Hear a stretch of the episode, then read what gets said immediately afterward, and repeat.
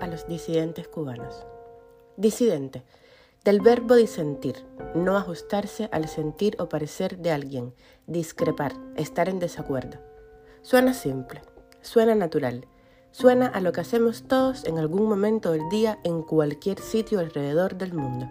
Y no solamente suena algo normal, sino que es algo normal, en cualquier lugar del globo terráqueo, menos en Cuba, dentro de la dictadura totalitaria y populista cubana.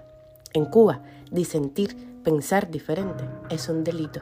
Y tú, querido hermano disidente, tienes que tener los testículos y los ovarios más grandes para poder hacerlo. Tú sí tienes que ser un valiente. Porque mira que he visto a hombres dar puñaladas en los carnavales de Malecón porque un tipo le mira las nalgas a su mujer.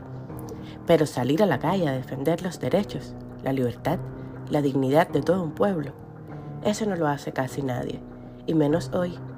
Hoy que las cárceles cubanas están llenas, no de los delincuentes que dan puñaladas por celos, no de los ladrones que roban ventiladores viejos a los ancianos inocentes, no de arrebatadores de cadenas, ni de administradores corruptos que malversan los bienes del pueblo. No, llenas de esos que solo salieron a pedir comida, medicinas, libertad de expresión.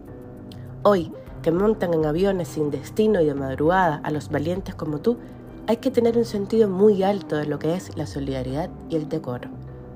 Yo me quito el sombrero, me inclino ante ti y te hago una reverencia doble. Y sé, sé que no quieres reverencias, sé que no quieres que nadie te agradezca por lo que haces, porque tú sí lo haces porque te sale de lo más profundo del pecho, porque tú sí aprendiste aquellas lecciones donde tu mamá te dijo que jamás te quedaras callado ni sentado frente a una injusticia. Sé que no lo haces por mí, ni por las madres de los presos injustamente, ni por la viejita de la esquina que no tiene qué comer porque no le alcanza con su retiro, ni por el padre que no puede explicarle a su hijo por qué es mejor que estudie turismo y busque la manera de irse del país cuanto antes a que se gradúe de medicina o de periodismo. Sé que lo haces simplemente porque es lo que tienes que hacer, porque no te imaginas haciéndolo de otra manera. Me pregunto, ¿de qué tienes que tener forrado el corazón para pararte delante de los policías y que no te entren ganas de salir corriendo, para pasar más noches de la semana en el calabozo que en tu propia cama, para dejar a tu madre llorando cada vez que sales de la casa preguntándose si regresarás vivo, si valdrá la pena? A mí jamás me verás cuestionarte tu aguante. Jamás me preguntaré por qué te fuiste, porque después de hablar te callaste. Primero, porque no está en mí el juzgarte, porque no tengo el derecho ni moral ni físico. Y segundo, porque para mí ya eres un duro, una dura de la vida. Para mí ya marcaste la diferencia, porque yo sí tengo mucho que agradecerte. Tú despiertas cada día a un cubano dormido, dentro y fuera de la isla. Tu fuerza ablanda un corazón cada vez que sales. Tu ejemplo le sirve todos los días a una persona para levantarse de la cama, para escribir o compartir un post, para enviar un mensaje, para hablar con alguien. Cuando sientas que lo que haces no colabora, cuando te entre ese gorrión lógico e inevitable, piensa que miles de personas te siguen, te aplauden, te piensan, quisieron ser como tú, te agradecen, aunque a veces sea en un silencio aplastante. La lucha es dura y es larga. Muchos nos cansaremos en el camino. Muchos necesitaremos tomar pausas, estirar las piernas, volar hacia otros lares. Esta lucha es de resistencia, no de velocidad.